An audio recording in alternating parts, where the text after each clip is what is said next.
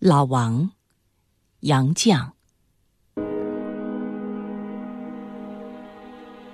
我常坐老王的三轮儿，他蹬，我坐。一路上，我们说着闲话。据老王自己讲，北京解放后，蹬三轮的都组织起来。那时候，他脑袋慢，没绕过来，晚了一步，就进不去了。他感叹自己。人老了，没用了。老王常有失群落伍的惶恐，因为他是单干户，他靠着活命的只是一辆破旧的三轮车。有个哥哥死了，有两个侄儿没出息，此外就没什么亲人。老王只有一只眼，另一只是田螺眼，瞎的。乘客不愿坐他的车，怕他看不清撞了什么。有人说，这老光棍儿大约年轻时不老实，害了什么恶病，瞎掉了一只眼。他那只好眼也有病。天黑了就看不见。有一次，他撞在电杆上，撞得半面肿胀，又青又紫。那时候我们在干校，我女儿说他是夜盲症，给他吃了大瓶的鱼肝油，晚上就看得见了。他也许是从小营养不良。而瞎了一眼，也许是得了恶病，反正同是不幸，而后者该是更深的不幸。有一天傍晚，我们夫妇散步，经过一个荒僻的小胡同，看见一个破破落落的大院儿，里面有几间塌败的小屋。老王正蹬着他那辆三轮进大院儿去。后来，我在坐着老王的车和他闲聊的时候，问起那里是不是他的家，他说住那儿多年了。有一年夏天，老王给我们楼下人家送冰，愿意给我们家代送，车费减半。我们当然不要他减半收费。每天清晨，老王抱着冰上三楼，带我们放入冰箱。他送的冰比他前任送的大一倍，冰价相等。胡同口蹬三轮的，我们大多熟识。老王是其中最老实的，他从没看透我们是好欺负的主顾。他大概压根儿没想到这一点。文化大革命开始，莫存不知怎么的，一条腿走不得路了。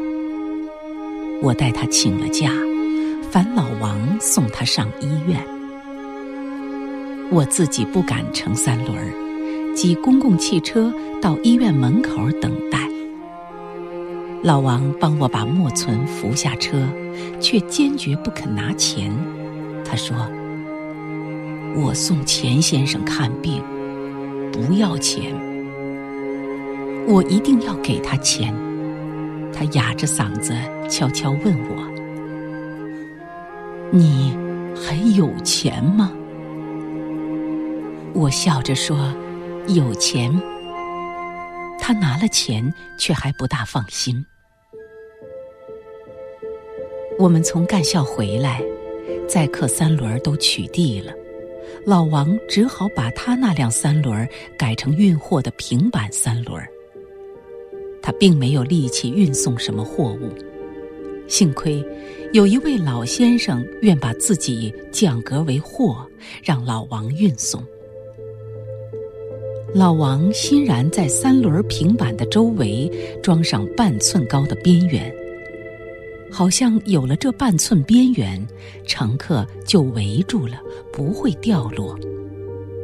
我问老王：“凭这位主顾是否能维持生活？”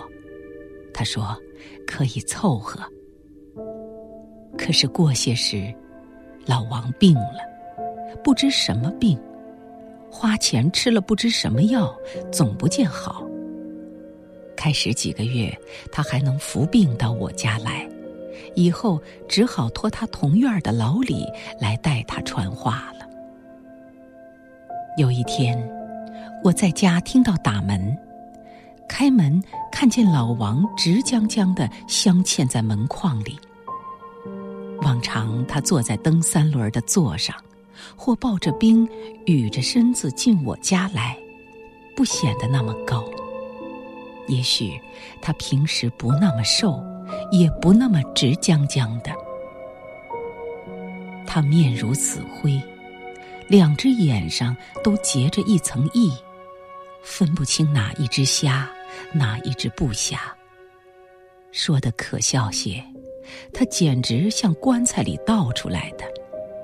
就像我想象里的僵尸，骷髅上绷着一层枯黄的干皮，打上一棍，就会散成一堆白骨。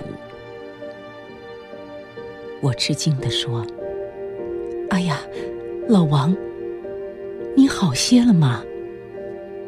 他嗯了一声，直着脚往里走，对我伸出两手。他一手提着个瓶子。一手提着一包东西，我忙去接。瓶子里是香油，包裹里是鸡蛋。我记不清是十个还是二十个，因为在我记忆里多的数不完。我也记不起他是怎么说的，反正意思很明白，那是他送我们的。我抢笑说。老王，这么新鲜的大鸡蛋，都给我们吃？他只说：“我不吃。”我谢了他的好香油，谢了他的大鸡蛋，然后转身进屋去。他赶忙止住我说：“我不是要钱。”我也赶忙解释。我知道，我知道。不过，你既然来了，就免得托人烧了。他也许觉得我这话有理，站着等我。我把他包鸡蛋的一方灰不灰、蓝不蓝的方格子破布叠好还他。他一手拿着布，一手攥着钱，质笨地转过身子。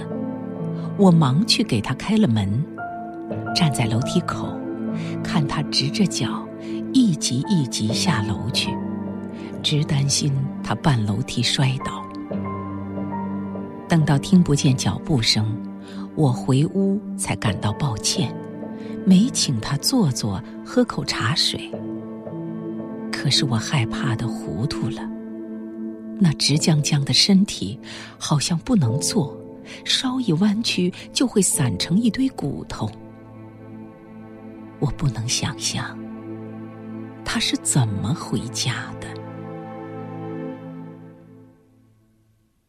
过了十多天，我碰见老王同院的老李，我问：“老王怎么了？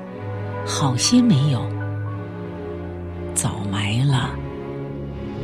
呀，什么时候？什么时候死的？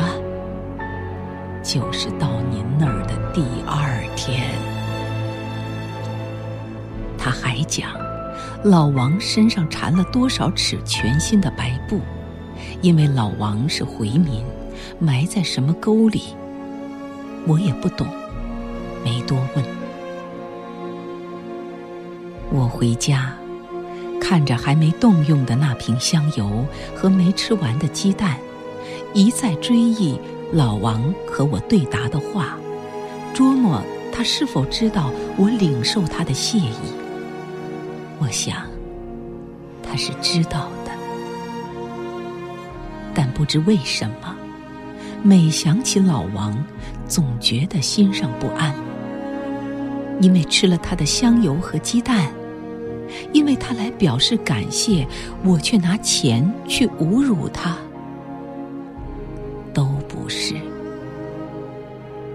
几年过去了，我渐渐明白，那是一个幸运的人对一个不幸者的愧疚。